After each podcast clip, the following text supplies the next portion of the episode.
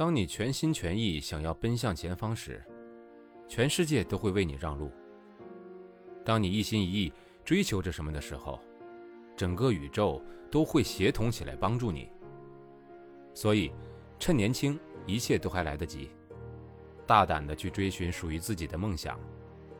而是否年轻的界定，也取决于你自己。一起收听《我睡了八十一个人的沙发》，作者：旅行家、摄影师连美恩，演播：生意人陛下。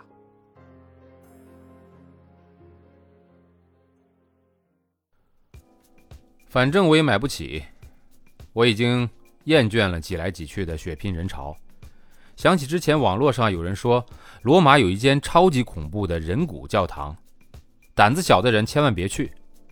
想着想着，我的心就痒了起来。人骨教堂坐落在罗马区的闹市区，外观非常的普通，小小的，就像你稍不注意，马上就会错过的那种小景点，完全不能跟伦敦圣彼得大教堂或者是巴黎圣母院相比。不过后来，它给我带来的震撼程度，却完完全全打败了我见过的任何一间教堂。话说，当我在教堂里面闲逛，纳闷儿为什么找不到人骨的时候，教堂右下角的一个小门默默冒出几个脸色惨白的观光客。我走上去询问，才知道所谓人骨全被装潢在教堂右下角的一个小通道里。付给了柜台一欧元的捐赠费之后，我踏进了那个阴森森的地道。通道很小。屋顶也不高，走进去有一种走入墓穴的感觉。灯光昏暗的天花板上，粘着细小的牙齿和不知道哪个部位的人骨，细心排列成花环和树木的形状，给人一种特别诡异的感觉。我朝里走，总共有五间小堂，每间小堂各有特色。分别由人体不同部位的骨头搭成祭坛，荣耀上帝。最让我毛骨悚然的那间小堂，堆了满满一墙的骷髅头，光是站在那里，我就可以感觉到那种压迫感，那种同时被数千个空洞的眼眶盯看着的压迫感。据说这段小小的通道里，总共容纳了四千具遗骸。全部由过去在教堂里侍奉过的神父而捐献。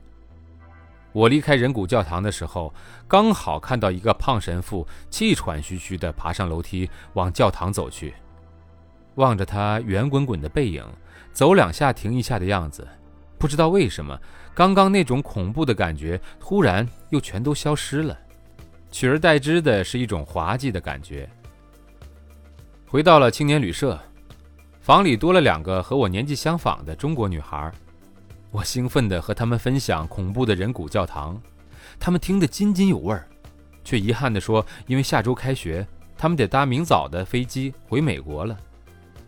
一问之下才知道，他们是今年刚考上博士班的学生，趁着开学前的空档来欧洲旅行。两个女孩在美国念的是化学和高分子。听他们说起研究主题，只觉得专业很艰深。他们问我打算旅行多久，我说我打算旅行一整年。他们听了又惊讶又羡慕，问我旅行完了以后有什么打算。我说我还不知道，目前就走一步算一步吧。他们觉得有些不可思议的，哦了一声，就没再说什么。我们换了个话题，继续聊一些别的东西。不多久。大家就各自盥洗入睡了。夜里，当大家都睡着的时候，我却怎么也无法入睡。我瞪着窗外稀里哗啦的大雨，越想越自卑。我突然明白，我讨厌的不是意大利，我讨厌的是我自己。第二章的演播已经全部结束，请大家继续关注接下来更精彩的内容。